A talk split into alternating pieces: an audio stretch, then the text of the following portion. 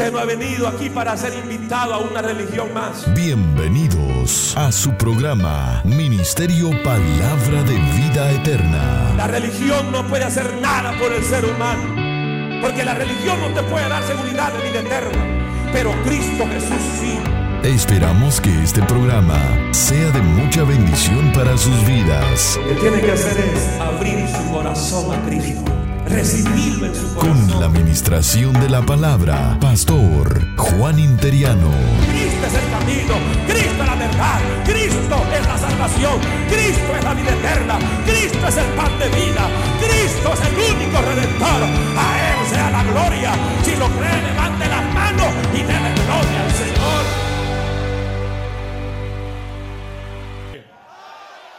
Aleluya. Dios es bueno. Saludamos a todos los hermanos y amigos que están con nosotros a través de la eh, vía cibernética. Tenemos hermanos, amigos en California, en Kansas, Virginia, en Texas, en Colombia y en cualquier parte del mundo que nos estén sintonizando. Les enviamos un caloroso saludo desde este auditorio de la Clarksville, Maryland, los Estados Unidos. Y la iglesia da un fuerte aplauso al Señor, saludando, saludando a toda esta linda gente. Aleluya. Cuidado con la contaminación en la iglesia del Señor. Vamos a la Biblia, Primera de Corintios, Primera de Corintios. Aleluya. Este mensaje lo estaba recibiendo hoy como a las 12 del mediodía, hermano. Yo tenía otro mensaje, pero el Espíritu me dijo, "Mm, mm, esta es la palabra. Yo quería darle una palabra a ustedes que los animara.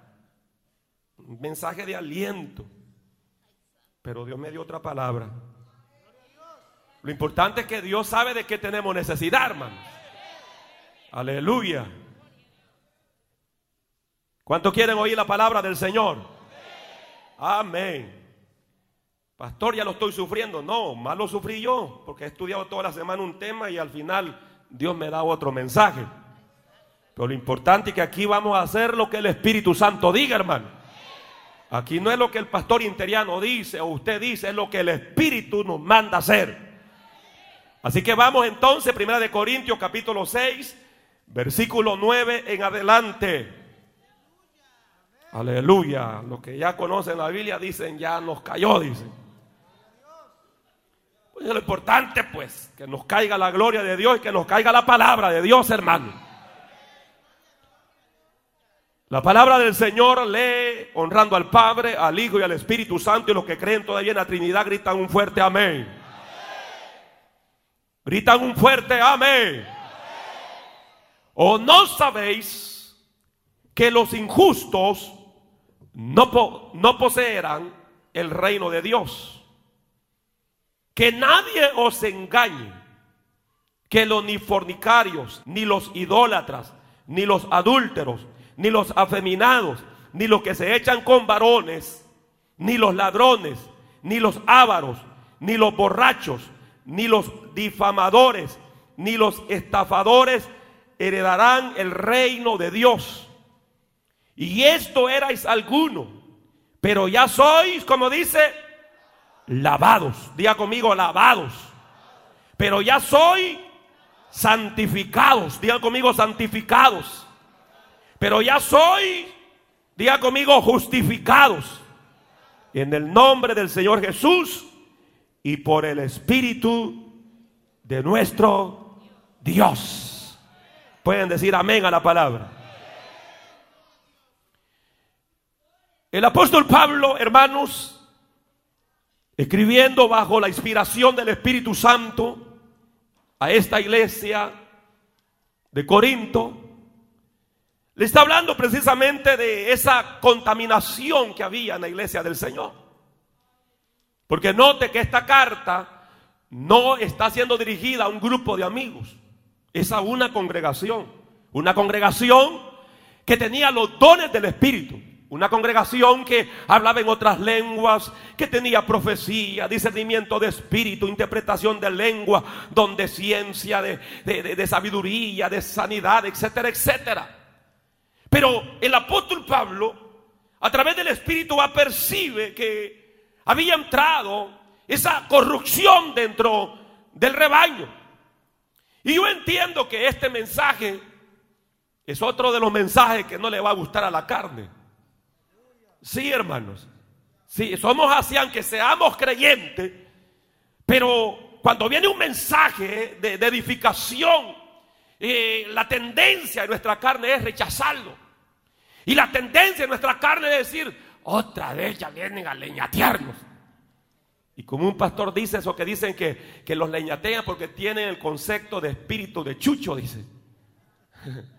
Espíritu de perro, pero aquí, aquí hermano, lo que recibimos es la palabra de Dios venga fuerte o venga suave, lo que queremos es voz de Dios y no palabra de hombre. Lo que queremos es que Dios edifique en nuestra vida. Lo que queremos es que Dios nos santifique a través de su palabra.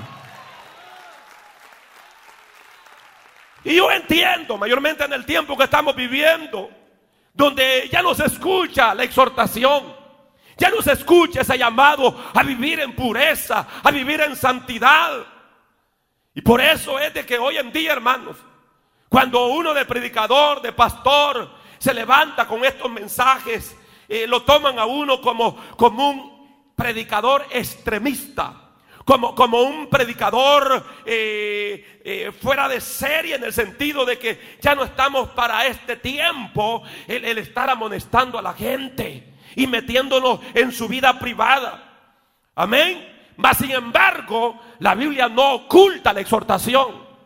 La Biblia, hermano, revela el mensaje de exhortación. Porque como dije, para muchos, a lo mejor eh, el adulterio, la fornicación, la borrachera, el lesbianismo, homosexualismo, la estafa, la mentira, es algo normal para ellos. Pero la palabra de Dios es la misma de ayer, hoy y mañana de hoy y siempre. La palabra de Dios no ha cambiado ni cambiará jamás. Y por eso es que los predicadores, que estemos anclados en la palabra, hermano, no vamos a salir vendiendo el mensaje. No vamos a salir agradando la audiencia de lo que quieren oír. Los que hemos recibido un llamado de Dios y nos mantenemos en la palabra de Dios, vamos a dar la palabra que el pueblo necesita. ¿Cuántos lo creen conmigo en esta hora? Y yo entiendo que hay que pagar un precio. Hay que pagar un precio. Hay un costo de vivir el evangelio genuino. Mayormente en este tiempo que estamos viviendo. Vivir un evangelio puro, un evangelio en esencia, hay que pagar un alto precio, hermano. Y queremos una vez más decirle a todos nuestros hermanos de Sudamérica, Centroamérica, Norteamérica, eh, las islas del Caribe, en cualquier parte del mundo. El concepto que tienen de nosotros los cristianos aquí en los Estados Unidos es que todas las iglesias somos, somos paganas, que todas las iglesias somos mundanas, que todas las iglesias somos G12. A mí me han tildado de G12, pues no soy G12, soy de Cristo y mantengo todavía mis valores, mis principios, amén, en lo que es la sana doctrina. Creo en la sana doctrina y seguiré predicando el evangelio completo de Cristo. Pero hay que pagar un costo. Y muchas veces quizás no solo enfrentar críticas, como eh, en, el caso del apóstol Pablo, cuando le hemos hecho capítulo 21, versículo 2 en adelante, dice al oír esto, le rogamos nosotros y los de aquel lugar que no subiese a Jerusalén, porque ya había una profecía en contra de la vida del apóstol Pablo, que lo iban a atar, que lo iban a matar.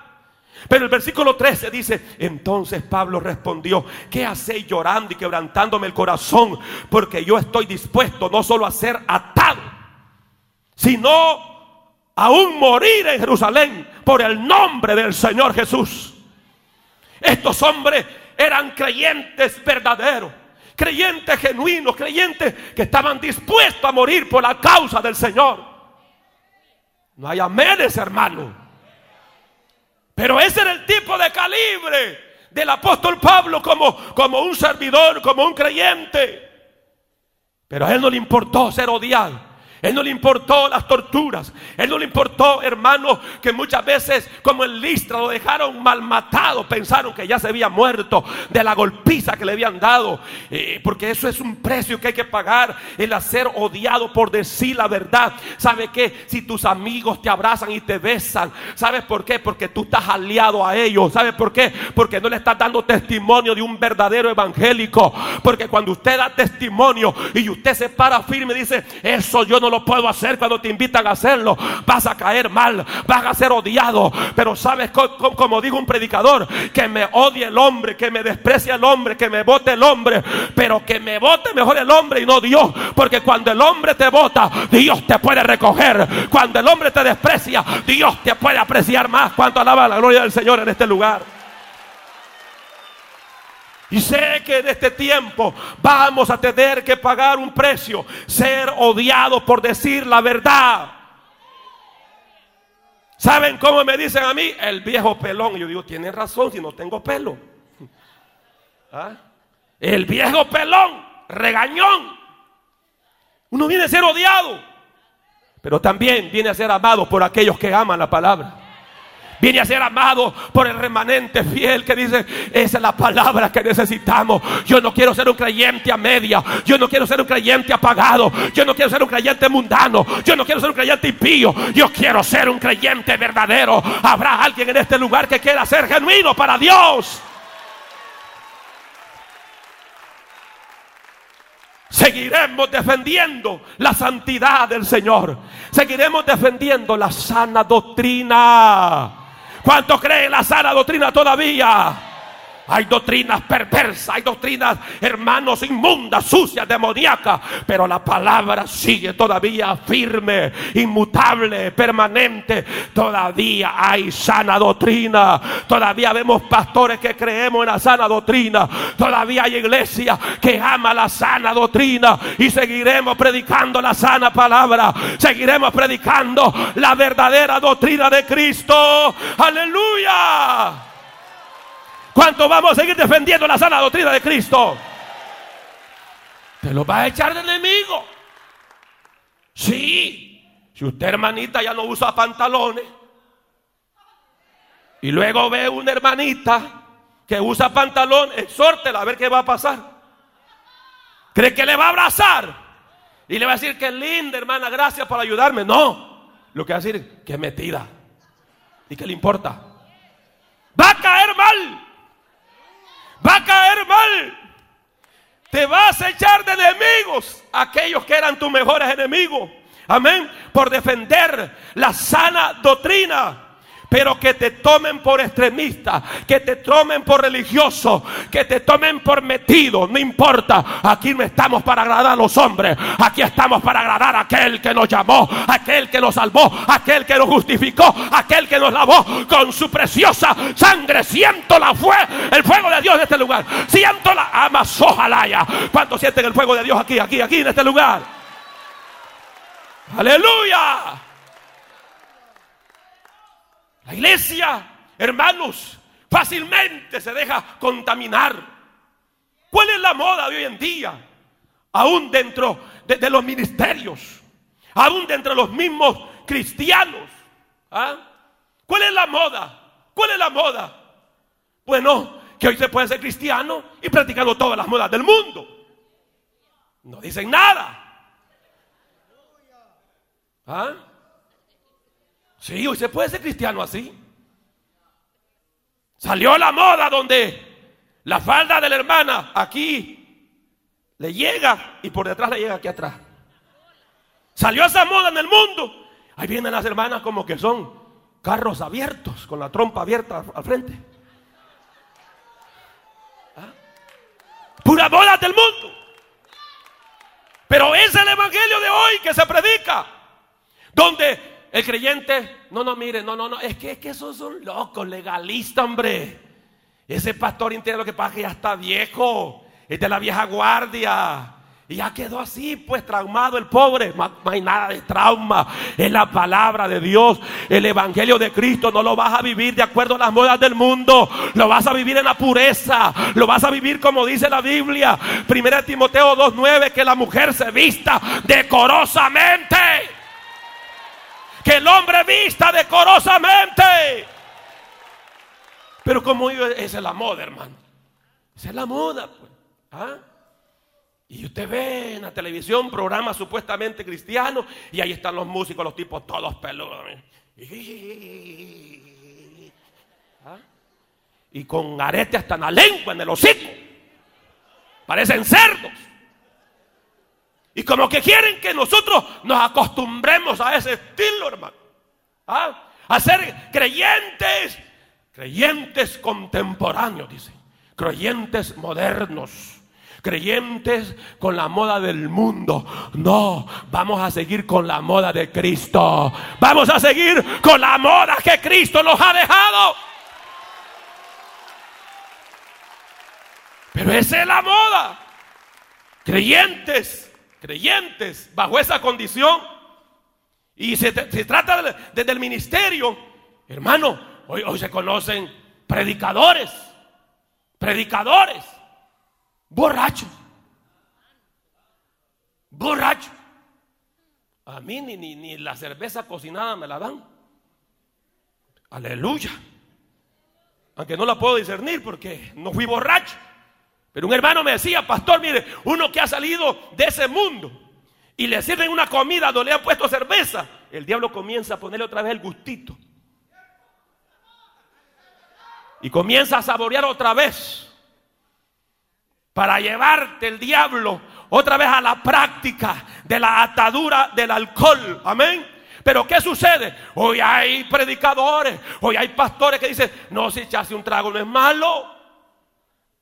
Y no tienen la vergüenza siquiera de esconderse ya, sino que públicamente lo hacen.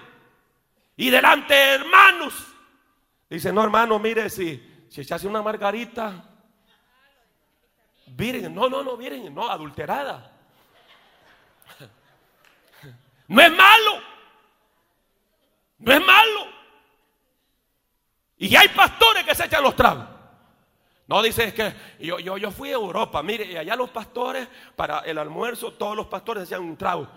Par de borrachos de borracho. La Biblia dice que ni siquiera veamos al vino cuando resplandece, hermano, en, su, en ese color rojo. Amén. ¿Sabe por qué? ¿Por qué? Porque nosotros somos hijos de Dios. ¿Sabe por qué? Porque ya salimos de esa basura del diablo y ahora somos nuevas criaturas. Pero hoy se vale. No dice que mi pastor es bien educado. Él se echa los traguitos, pero bien moderado. ¿Ah? Y tenemos predicadores borrachos. Tenemos predicadores mujeriegos. Hello. Hello. Pastor está criticando. Te estoy hablando de lo que se está viviendo. Eso es lo que se está viviendo. Pastores que se echan los tragos, predicadores que se echan los tragos, predicadores que ya van, hermano, por la tercera, cuarta, quinta mujer ya. Y yo con la misma viejita. Y no quiero cambiar ni voy a cambiar. Pastor, y la carne no le pide cambio, ¿cómo no? Pero la sujeto. Le digo, carne, te vas a sujetar a mi esposa y te vas a sujetar a la palabra porque Dios me garantiza que debo de tener una sola mujer. A su nombre, a su nombre. Dile que está a tu lado. No, el pastor, no, no, no. No fuma, dice. Dígale que está a su lado, el pastor no fuma, dígale. Aleluya. Pero ese es el tiempo de contaminación dentro de la iglesia. ¿Ah? La contaminación tan grande donde se puede ser líder, se puede ser servidor, se puede ser diácono, pero todavía fumar. Todavía se puede echar los tragos. Y peor, podemos estar en contra del pastor.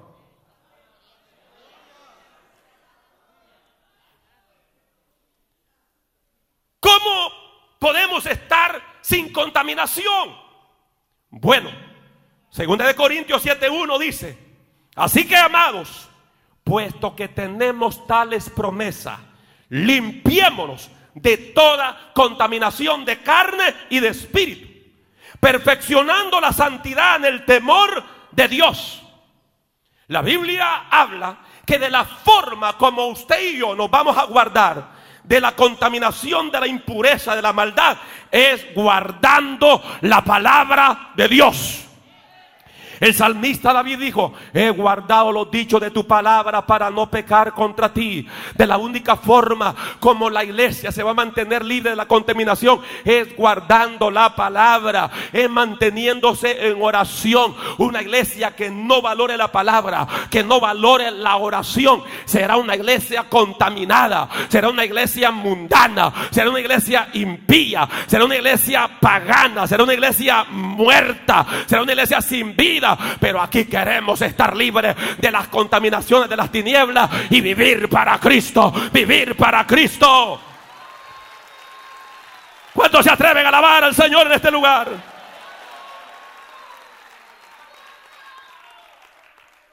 ¿Cómo podemos ser libres de la contaminación? Viviendo en santidad.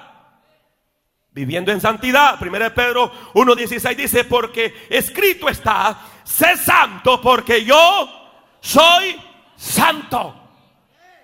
Mire hermanos, y aquí chocan los modernos, aquí chocan esos evangelitos licuados, extra light, chocan, chocan. Porque a ellos, mayormente los predicadores, lo que tratan es, es congraciarse con la gente. Y no les importa que al final sus almas se pierdan. Porque la Biblia dice bien claro, seguir la paz y la santidad sin la cual, ¿qué va a pasar? Nadie verá al Señor. No importa que haya aceptado a Cristo. No importa que sea bautizado. No importa cuál fiel fue a los, cultos o a las ofrendas o diezmos. Pero si no vive en paz y en santidad, no podrá ver al Señor. Aquí hay que vivir de acuerdo a la altura del privilegio. Dios te lavó, Dios te perdonó. Ahora vive, vive eso, vive eso. El árbol por su fruto se conoce.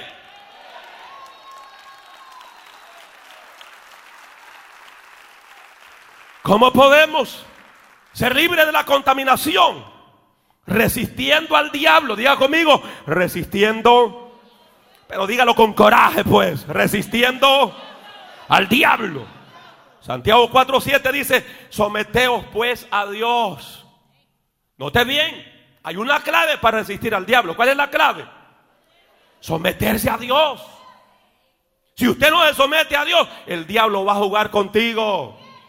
Pero usted se somete a Dios, usted va a resistir al diablo y el diablo va a huir de usted. Cuando hay un creyente sometido a la voluntad de Dios, un creyente que ame la palabra, que se congregue, que ore, un creyente que se someta, mire, el diablo viene, pero usted lo resiste y se, y se, y se tiene que ir. ¿Cuántos dicen amén? Se tiene que ir.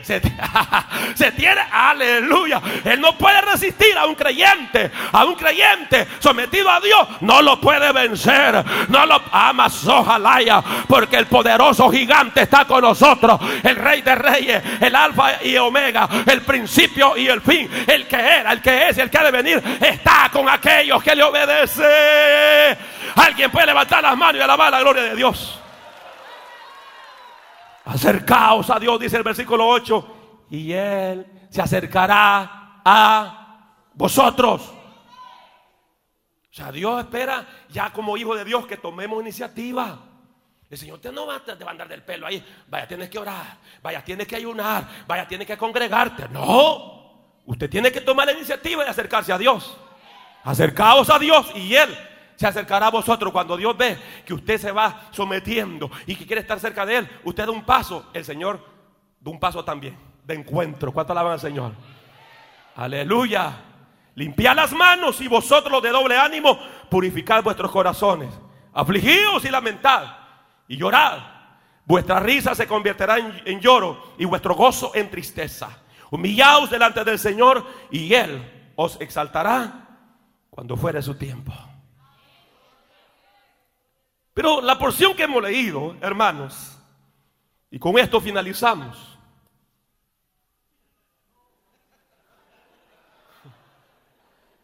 ¿Y por qué le da rida? Pues yo tengo que arreglar maleta. Vi una familia linda, me estaban contando de que, que algo que le gustó del ministerio fue eso que yo cada rato estaba terminando.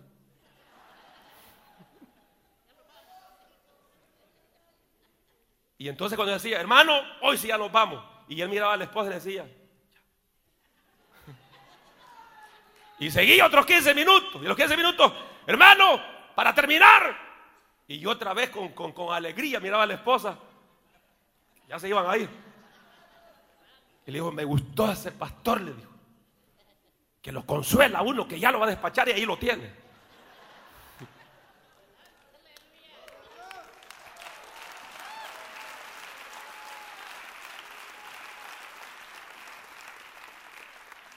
Mantenga la porción que leímos, y de hecho es, con ese pasaje culminante.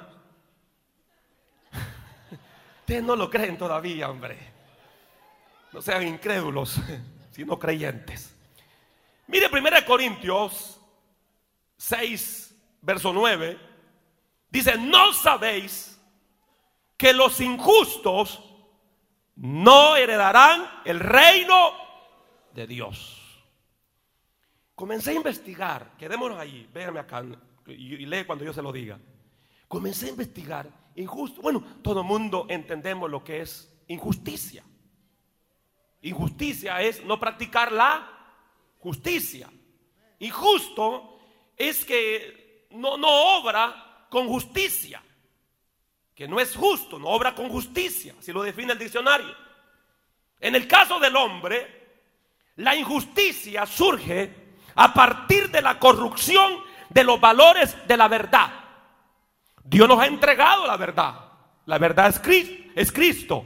¿Cuántos dicen amén? La palabra revelada es verdad. Entonces cuando la persona comienza a ser injusto, es cuando ya comienza, hermano, precisamente a, corromper los valores de la verdad. Y por eso como ministerio, como pastor, como anciano, como liderazgo, somos llamados precisamente a velar por los valores de la, de la verdad en este ministerio. Estamos aquí. Entonces, pero cuando ya se va en esa, en esa línea de la injusticia, se va perdiendo el respeto, se va perdiendo la eh, solidaridad, y eh, amor por el prójimo, eh, ética. Entonces, es precisamente porque se, se vaya en esa desviación de lo que es la injusticia. Y sobre todo la Biblia dice que los que practican la injusticia, el que es injusto, no puede heredar la vida eterna. Estamos aquí, hermanos. Eso dice la Biblia. Por eso es que somos llamados a obrar en justicia. Somos llamados a obrar en esa rectitud. Dice también, no erréis. O sea, no se engañen. Ni los fornicarios podrán tener vida eterna. ¿Qué es fornicación? Porque toda esta contaminación estaba en la iglesia de Corinto. ¿Qué es fornicación? Fornicación es la relación sexual fuera del matrimonio. ¿Qué es fornicación? La relación sexual fuera del matrimonio. Todo esto lo que precisamente hace es destruir la fornicación. Hermanos, eh, destruye al joven, a la señorita, en muchos aspectos. Y algo que es preocupante hoy en día es precisamente la inestabilidad de los matrimonios, de la familia. Se están levantando generaciones donde no le dan valor o importancia a la pureza, a la santidad.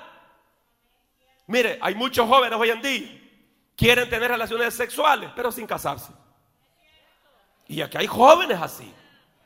Aquí hay señoritas que quieren la satisfacción sexual, pero sin casarse. En otras palabras, se está levantando una generación de jóvenes que no quieren compromiso. Ya, ya, ya lo vamos a ir, hermano. Ya. No quieren compromiso.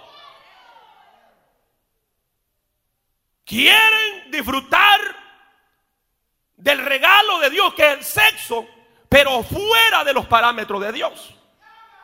Fuera de lo establecido de Dios. Y yo cuando veo a esos jóvenes que, que no le dan el carácter a lo que es ya el noviazgo, a mí me preocupa. Porque lo que quieren es jugar. Lo que quieren es estar manoseándose. Hello. Lo que quieren es estarse tocando nada más. Y si es posible llegar a la intimidad, pero sin compromiso. Eso es del diablo. Eso es destructor. La voluntad de Dios es que el hombre y la mujer se casen.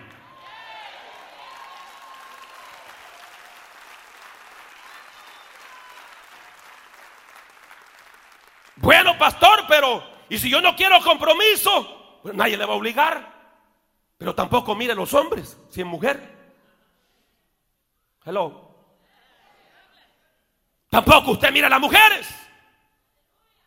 Manténgase eunuco. Eunuca. Cuidado que no la vayan a dar en la nuca. Manténgase así. O sea, nadie le puede obligar. Y es un error otro. Muchas veces los cristianos que cometemos, que vemos una hermana sola, hermana, ¿y cuándo se va a casar? ¿Qué le importa a usted, hombre?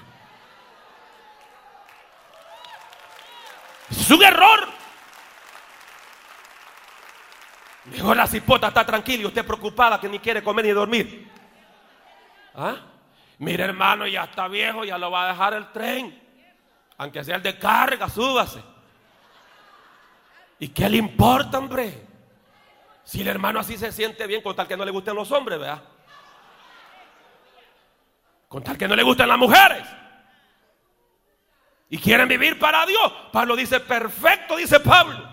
Bienvenido al club de los Pablos, dice.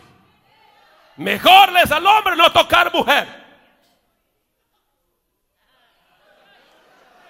Y mejor les la mujer no tocar hombre.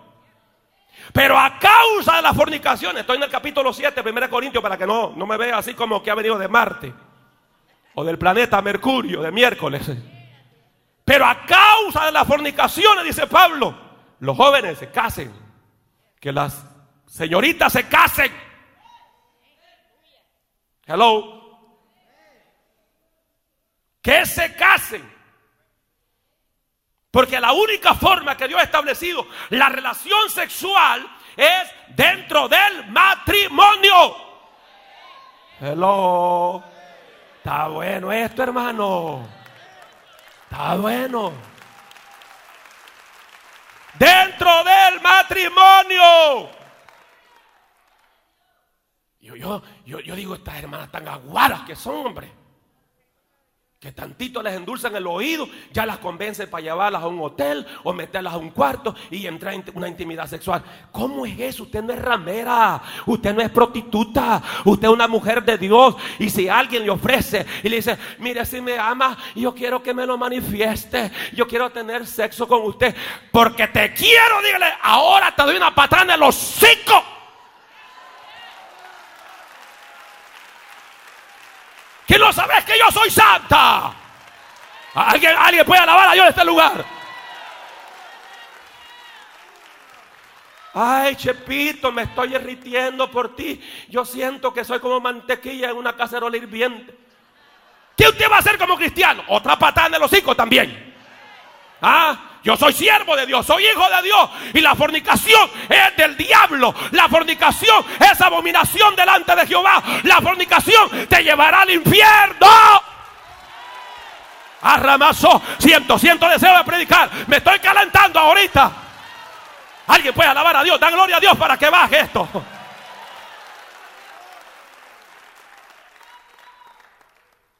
Así es que los que no se han casado, aguántense como los machos. Aleluya. Y pastor, ¿se puede? Sí se puede. Yo vine del Evangelio soltero. Y fui creyente siendo soltero. Y sé la invasión de demonios que vienen para atentarlo a uno. Mis mismos primos me decían, mira, vamos allá donde las muchachas. Porque si no, te vas a enfermar. Porque si no, este, no vas a ser hombre. Qué tremendo, hermano. Qué sucio el diablo. Y no solo eso, hay padres como madres que andan preocupados porque su hijo no ha tenido relaciones sexuales todavía. Y dicen, ¿y quién me lo puede llevar a este cipote donde venden carne, pues? ¿Quién me puede llevar a este cipote al destazadero? Dice. Mire qué viejas más locas. Qué viejo más loco. ¿Cómo tú vas a estar insinuando? Como le decía un padre a su compadre, decía, compadre, ¿sabe qué? Ya mi hijo tiene 13 años y todavía está virgen. Así que quiero que por favor me lo lleve ese muchacho para que se haga hombre. No, ahí no te van a hacer hombre, te van a hacer fornicario. Y los fornicarios no entrarán al reino de los cielos. Los fornicarios van derecho al infierno. Los fornicarios, si no se arrepienten, van para el mismo lago de fuego. Amazojalaya. A su nombre. Nos vamos o predico más. Jóvenes. Si ya no se aguantan, cásense. Pero sepan lo que van a hacer. Sepan lo que van a hacer. Porque el matrimonio no es juego. Esto es serio. Pero de eso te voy a hablar en otra ocasión. Dios está poniendo una inquietud que, que de sorpresa los agarre por lo menos unos dos meses hablando de la familia, del noviazgo también. No les voy a decir cuándo. Porque si les digo no vienen, ya los conozco.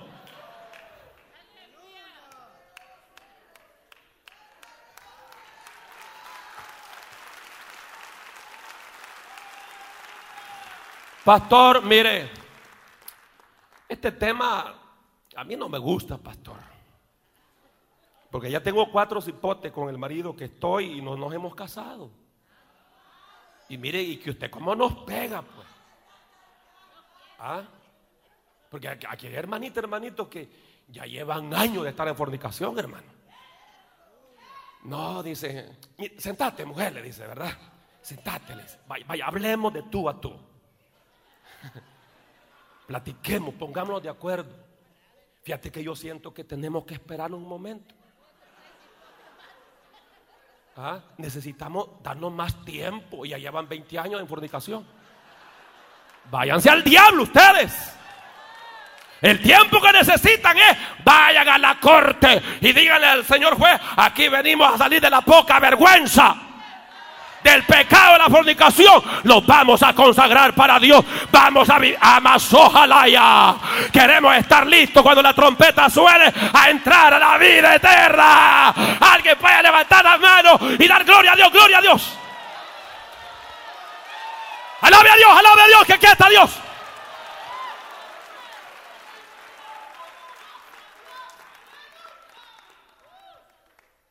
Aleluya. Supervisores, prepárense que mañana van a ir a la corte.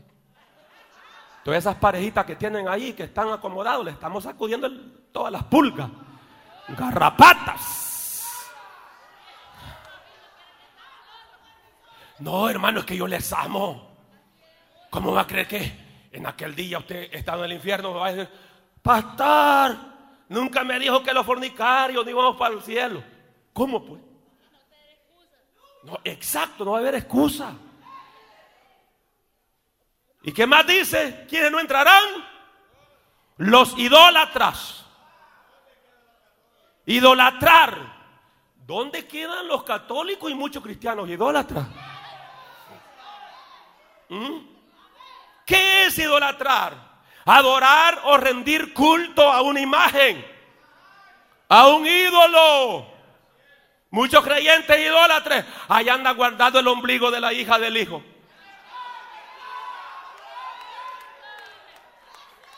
Ah, idólatra de ombligo.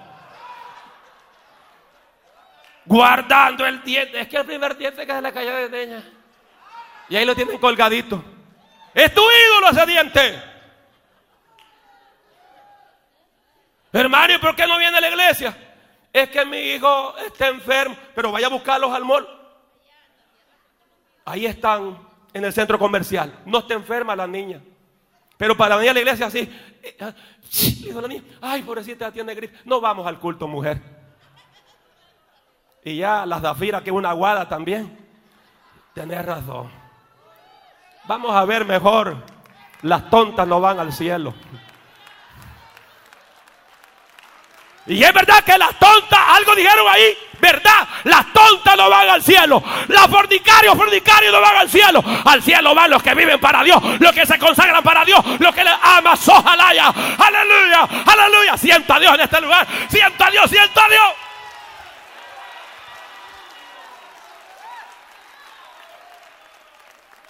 ¿Qué es idolatría?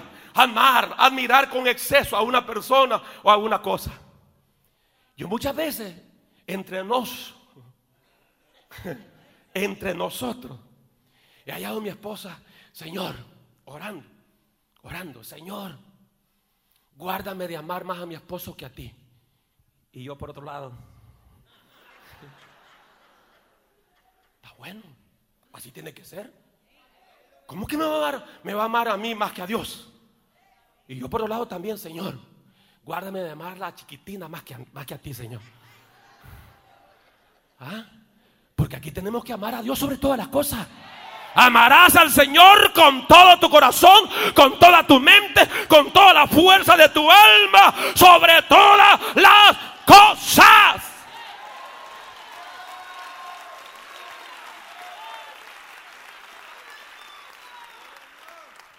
Cuando usted ya comienza a admirar a una persona, a una cosa, más que a Dios, y esa es idolatría, hermano. Mira, hay creyentes que no se congregan. ¿Por qué? Por el trabajo. ¿Ah? No, dice que no. Tengo que terminar esto y esto.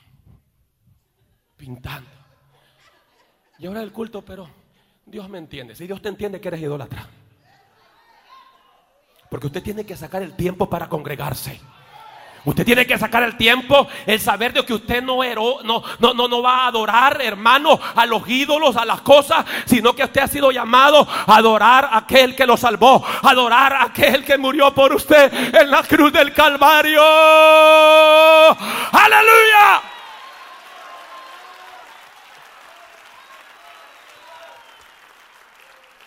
No entrarán los idólatras. ¿Por qué Dios le pidió a Abraham, su hijo Isaac? Porque Abraham le cantaba más a su hijo que a Dios. ¿Ah? Adoraba más a su hijo. Y Dios es celoso, hermano. Dios es celoso. Dijo, ay, Abraham, estás adorando más a Isaac, tu hijo, que a mí. Lo estás amando más. Me lo vas a entregar. Porque Dios te va a quitar los becerros de oro. Cuando dicen amén? Dios te va a quitar los ídolos para que lo adoremos solo a Él. Así que cuidado, cuidado. Como hay hermanas que ya a la hora del culto les agarras de limpiar de la casa. ¿Y por qué no voy al culto? Es que no he limpiado la casa, tengo que limpiar la Ese es tu ídolo.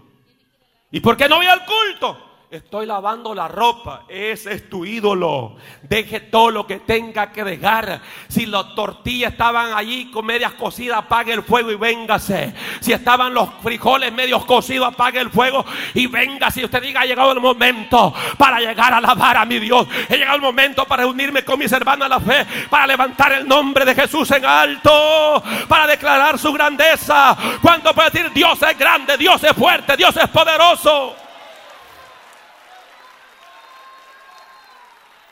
¿Quiénes más no entrarán? Dice la Biblia. Los adúlteros. Relación sexual de una persona con otra que no es su esposo o esposa. Hello. Hello. Estamos aquí, iglesia. ¿Ah? Es un pecado grave contra los mandamientos de la ley. Éxodo 20, Deuteronomio 5. Mateo 19, 18, Cristo dijo, si el hombre ve a una mujer y la codicia en su corazón, ya adulteró con ella. Y los adúlteros no entrarán al reino de los cielos. A su nombre. Pero la mujer, San Juan capítulo 8, adúltera, fue perdonada, sí. Sí, sí, el adúltero se arrepiente de su pecado. Amén, hermano. como lo hizo esta mujer, Dios perdona. Pero en la lista sigue. Porque yo le dije que con esta porción los vamos y le estoy cumpliendo. ¿Qué más dice? ¿Quiénes más no entrarán al reino de los cielos? Ni los afeminados. De esos hermanos que dicen, hermano, dije, ¿verdad? bueno, ya lo voy a así. Ya lo tiré. Yo no lo quise tirar así. Yo iba a tirar así con chanfle. Con efecto. Pero me salió. Los hermanos afeminados son aquellos que dicen, ay no. Pastor se está burlando. Estoy hablando lo que la Biblia dice. ¿Ah? Que es propio de la manera de hablar, gesticular, moverse, que se consideran características de las mujeres. Son aquellos que hacen la voz afeminada. No es que sea afeminada, es que la hacen.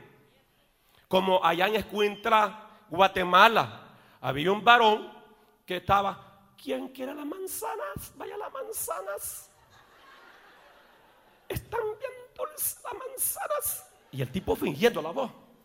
En ese tiempo, la militar le dicen, ¿verdad? La militar. En Guatemala así le dicen. El ejército. Entonces eh, le dicen, hey, le dicen, porque en ese tiempo agarraban a estas personas que se hacían así y le daban una buena, hermano. Sí, lo garroteaban todo. Yo no estoy diciendo que eso estaba bueno, no. Le estoy contando. Entonces le dicen, hey, Paul le dice, ahí viene el ejército, agarrando a todos los. Y el tipo comienza, vaya la manzana, ¿quién quiere manzanas? manzanas dulces y baratas.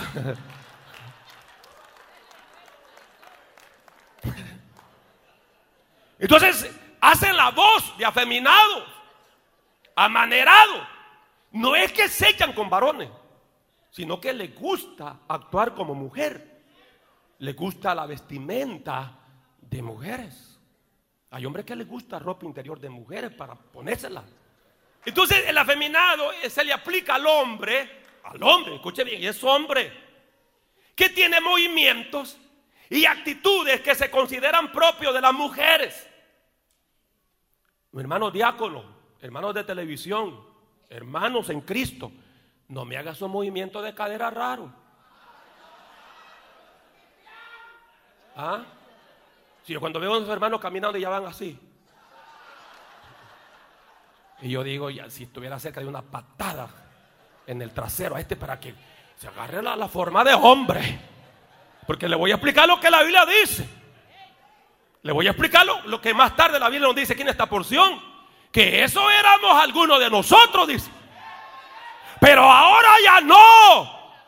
Que usted era así de esa forma afeminado y, y, caminaba así como que era modelo. Que el Señor reprenda al diablo. Ahora es hombre, es un siervo de Dios. Y ahora tiene que mostrar que Dios cambia, Dios transforma.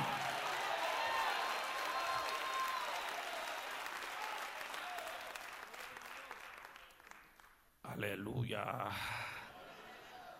Algunos están diciendo, ¿para qué viene hoy? No, porque si en la iglesia hay afeminados. Hay afeminados que tienen esas características físicas, psicológicas femeninas. ¿Ah? Pero también dice que no entrarán quienes, ni los que se echan con varones, o sea, son dos tipos. Está el afeminado, que es el que le gusta pintarse los labios, quitarse las cejitas. ahí está el ejemplo. Era. Ese era. Pero ahora ya no lo somos. ¿Cuántos dicen amén, hermano? ¿Cuántos dicen ya no lo soy? Ahora soy nueva criatura. Alguien puede gritar los que son nueva criatura. Nueva creación de Dios. Soy nueva criatura. Así lo dice la escritura. A su nombre. Ni los que se echan con varones. Esto grupo aparte. No mire qué bonito va esto en escala, ¿verdad?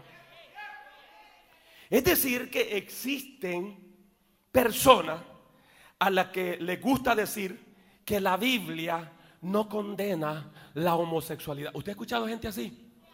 Dice, no, no. No, el pastor interiano que es discriminatorio, que discrimina a la Yo no discrimino a nadie. ¿Quién dice que yo discrimino? No, hermano, mi esposa sabe y ella ha estado porque no lo voy a hacer sin ella. Me he sentado con personas así y hemos hablado. Hemos hablado. Y sabe, cuando les he puesto la palabra y, quién, y ellos comienzan como a justificarse, es que Dios así me hizo. Eh, es que lo que pasa es que Dios me dio un estuche equivocado. Entonces comienzan ellos, pobrecitos, a justificarse, ¿verdad?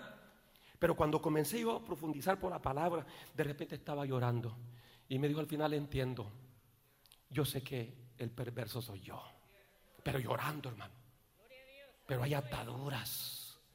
Pero yo quiero decirlo, quiero decirlo a, los afeminados, a los homosexuales, a las lesbianas quiero decirle, pueden ser muy fuertes las ataduras, pero si usted quiere ser libre, Cristo la va a hacer libre.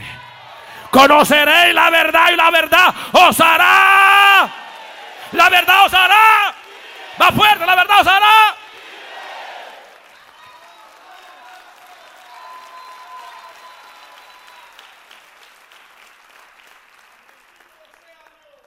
La verdad de Dios permanece. La Biblia condena la homosexualidad y todo pecado. ¿Ve? Porque le tiramos duro a los adúlteros. Por la Biblia o los fornicarios. Entonces, la Biblia habla que la homosexualidad es un pecado. Mire la Biblia, Levítico 18, 22. Dice, no te echarás con varón como con mujer. Es abominación a Jehová.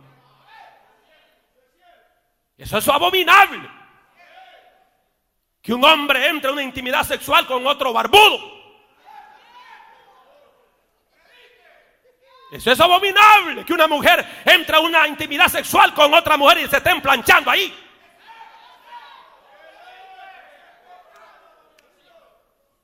Pastor, que grosero. No es grosero. La Biblia dice que es abominación a Jehová. Y esas cosas contaminan a la iglesia. Aleluya. Eso contamina. Levítico 20:13 dice, si alguno se ayuntare con varón como con mujer, abominación hicieron. Y miren lo que había antes, hermano. Ambos han de ser muertos. Sobre ellos será su sangre. Sea, en aquellos tiempos, por eso es que, que todos esos que estaban en los closets, ahí se morían mejor. Hoy no, hoy los grandes cantantes dicen, salgo del closet, dicen. Me identifico que soy del otro equipo, del otra mara, dice. Y todo el mundo aplaudiendo. Qué bueno, dice. Tremendo hombre, bien transparente. ¿Cómo tremendo hombre? ¿Cómo vamos a aplaudir el pecado? Como algunos de ustedes todavía tienen póster de esos mundanos, homosexuales, lesbianas, esos son sus ídolos, vayan a romper que hasta esa foto, esa abominación delante de Jehová. Vayan a romper sus ídolos. Y Rabasakata, alaba a Dios que siente el fuego de Dios, siente el amasota la candalaya.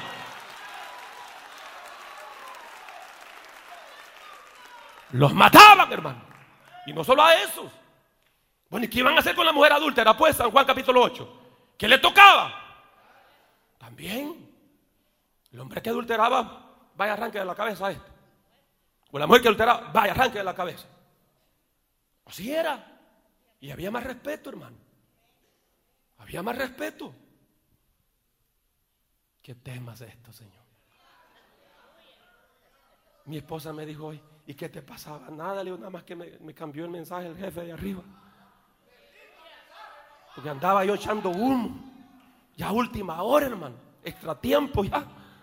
En extra tiempo me salió este mensaje. Pero está bueno, yo lo estoy disfrutando, hermano. ¿Cuántos lo están disfrutando?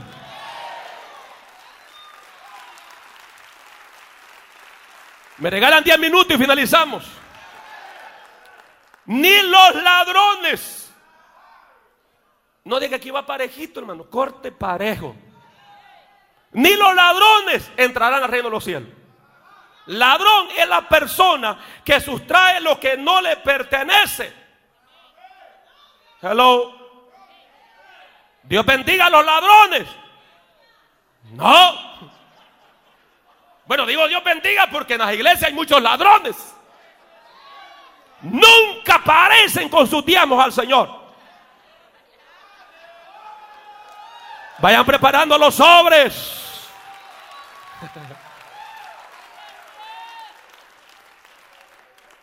Bueno, la Biblia dice que los ladrones no entrarán, hermano.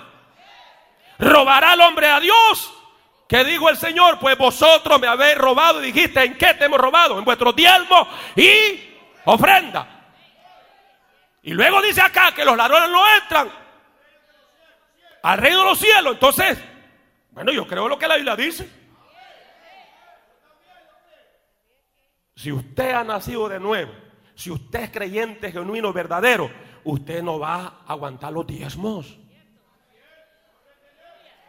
Una de las evidencias de que usted es creyente verdadero es cuando también acciona en darle al Señor lo que a Él le pertenece.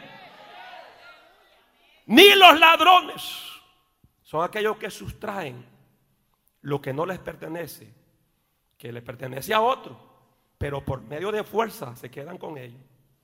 Es una diferencia con el que hurta, porque el que hurta, esto lo, realiza en un acto a escondidas. Pero bajo la teocracia, o sea, en el gobierno de Dios en el Antiguo Testamento, un ladrón capturado debía reemplazar el buey robado por cinco bueyes. Eso está en Éxodo 22.1. Y aún hasta los diezmos también hablan cierta parte de eso. Exacto, la retribución. Una oveja robada. Tenían que dar cuatro ovejas si el animal había sido muerto. Ya lo habían comido. Mire, es tremendo. Si el animal era recuperado, el ladrón debía pagar el doble. Si no era capaz de hacer restitución, él mismo era vendido a esclavitud hasta que pagara la deuda. ¿Quién iba a andar robando, hermano? Hello. Y si lo hacía, ya sabía. Mire, el hermano Dima y otros hermanos somos testigos. Uno en Canadá, porque en Canadá tienen las leyes del Reino Unido, de la reina Elizabeth, ¿verdad? Mire, hermano, es increíble. Están las ventas de tomate, de chile, melón, sandía en las calles y no hay nadie allí. Solo usted agarra y agarra lo que va y ahí dice cuánto vale la cajita de tomate o la cajita de chile o el melón o la sandía. Y luego usted que agarra la porción y dice, ¿y cuánto agarra? Pone el dinero en una cajita no se pierde nada de dinero, nada. Pero sabe que el que roba en el Reino Unido le cayó la ley de Caifás. ¿Serio? ¿Por qué tanta delincuencia en nuestros países? Porque no hay ley. Los mismos, eh, las mismas autoridades son sinvergüenzas. Hello. ¿Qué más dice? Ni los ávaros. Avaricia. La Biblia dice, hermano, que el pecado de la avaricia es como la idolatría.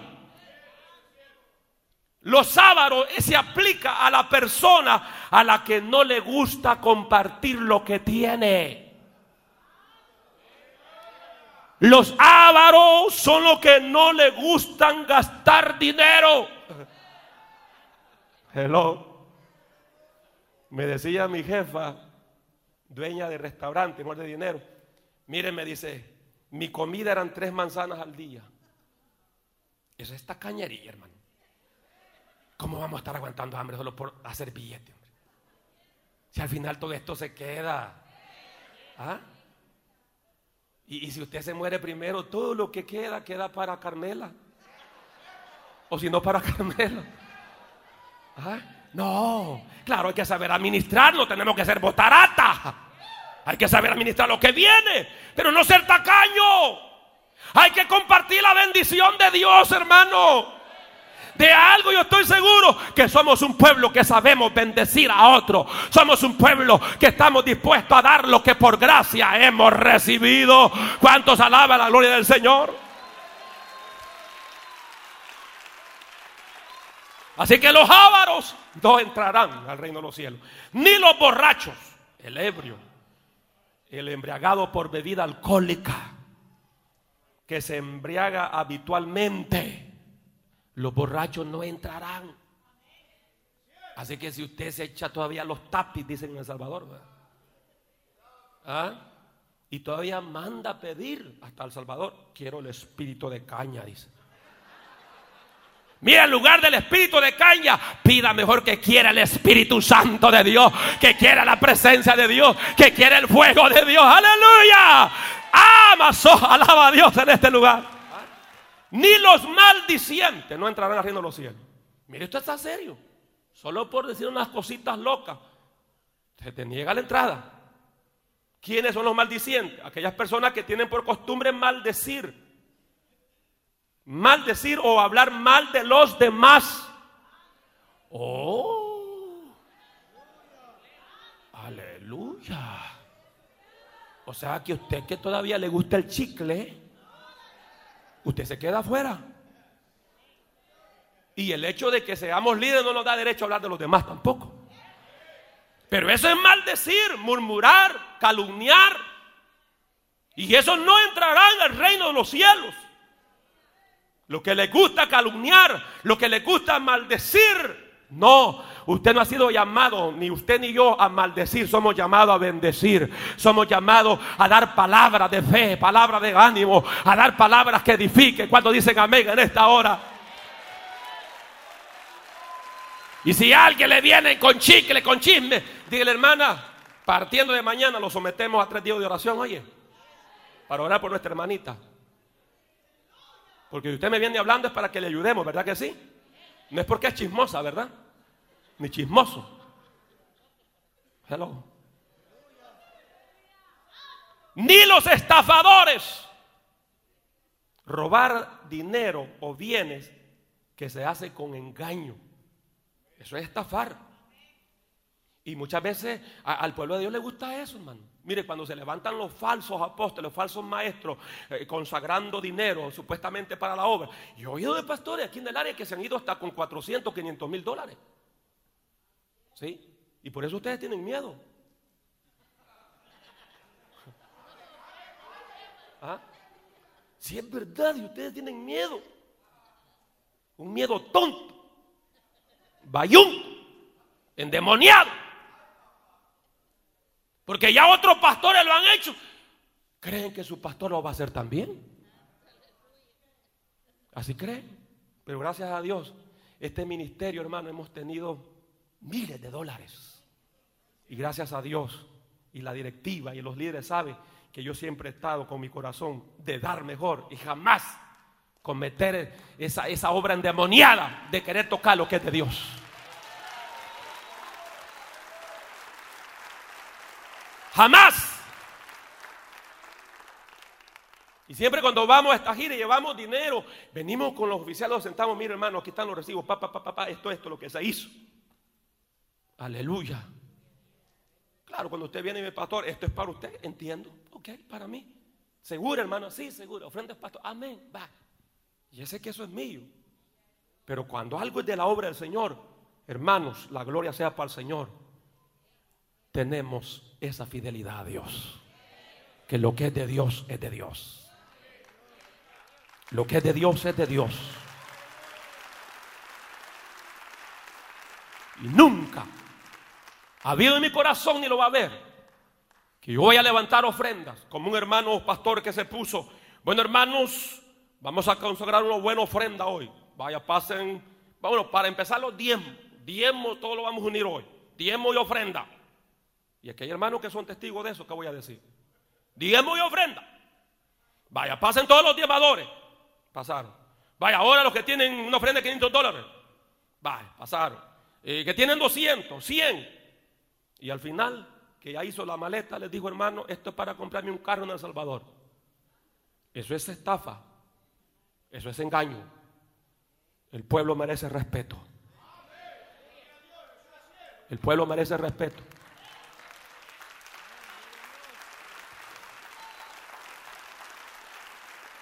Pero Dios no me ha puesto aquí para estafarle a usted, para engañarle a usted. No. Que Dios me mate, hermano. Mejor en un rayo seco y me destruya todo. Yo no estoy para eso. Yo estoy aquí porque amo la obra del Señor. Y hay un llamado en mí. Y hasta aquí, hermano. Y como le decía yo a un hermano, ¿sabe qué hermano? Conozco pastores que llevan siete años pastoreando. Vaya a ver su carro, carros de 90 mil dólares. Y su pastor con un carrito el de 2004. ¿Es queja, pastor? No, no es queja. Solo te estoy dando la idea. Y ahí están esa gente contenta con su pastor. Con carro de 90 mil dólares su pastor. Pastor, ¿y usted no aspira? No, estoy bien. Estoy bien. Humilde. Sí. Gracias. Sí. Y no lo digo para quejarme.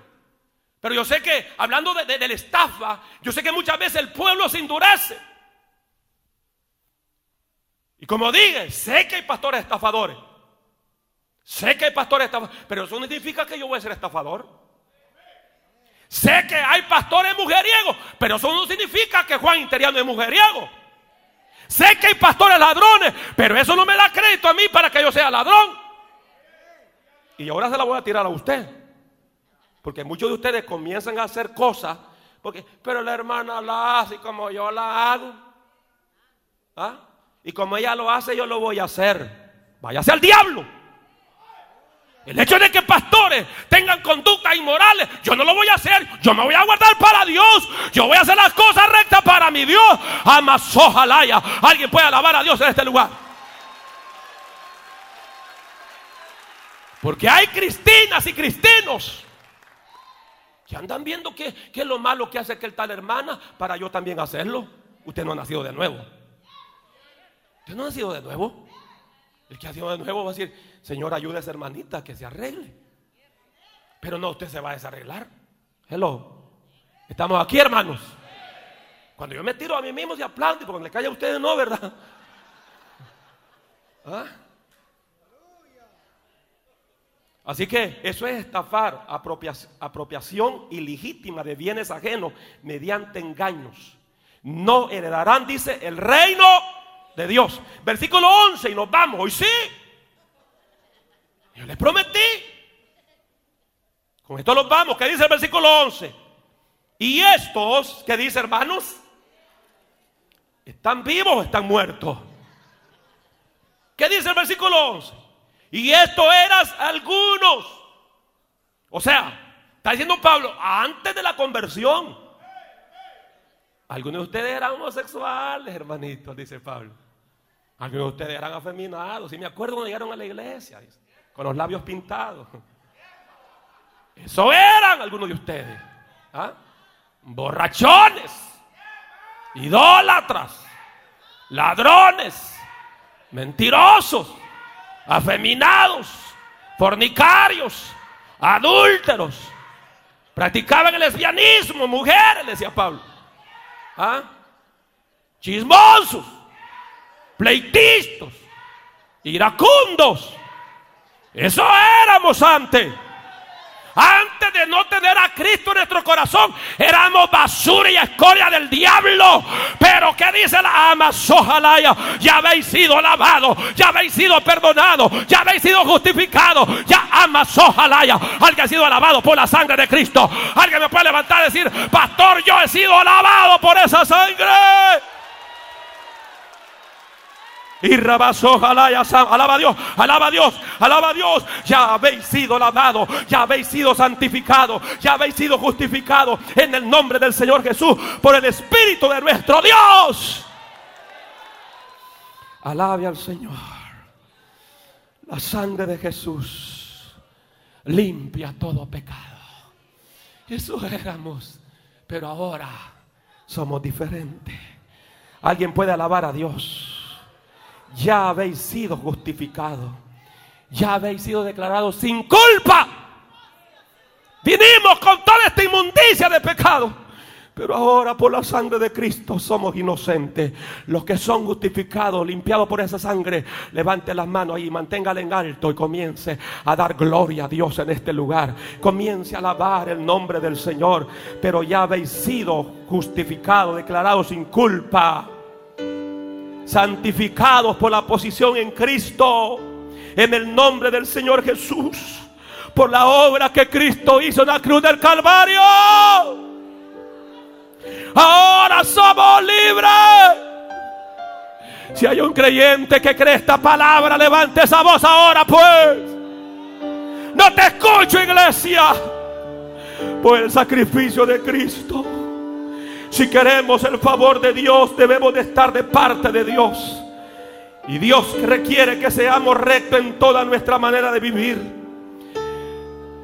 Nosotros tenemos que vivir en una vida que le agrade a Dios, una vida que sea de agrado y que cumpla a todos, aleluya, el propósito divino. Vamos a orar a Dios, iglesia, pero quiero escucharte una oración, como una oración de pentecostales, no costales secos o vacíos, sino pentecostales llenos del Espíritu Santo. Quiero que esos hombres que han sido lavados, quiero que esas mujeres que han sido lavadas me levanten la mano bien alto. Y comience ahí a levantar un clamor a Dios. Y rabasojalaya sábala. Oh, diciendo, purifícame, purifícame más, Señor. Purifícame más, Señor. Purifícame más, purifícame más. Espíritu Santo, ven, purifícame, purifícame, lávame, límpiame, límpiame más y más, Señor. Y rabasojalaya siba la calla. Oh, invita al Espíritu Santo. Ven, Espíritu Santo. Ven, Espíritu de Dios. Dile, santifícame más. Porque dice que somos, somos purificados, somos santificados por el Espíritu de Dios. Aleluya. Pero yo quiero por un minuto que solo esté el fondo, nada más el teclado. Y la iglesia levanta un clamor a Dios, pero clamor, hermanos.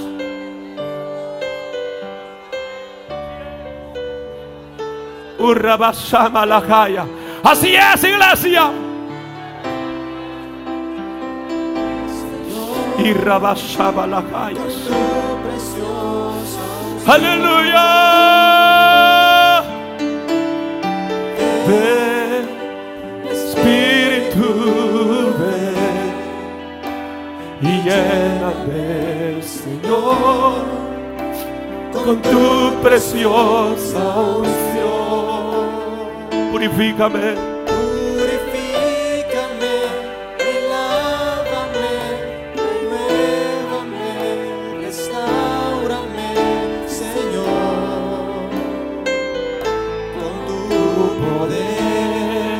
Con nuestras manos levantadas. Si puede hacerlo, dígalo. Y rabas, ojalá. Oh, rabasama la vaca,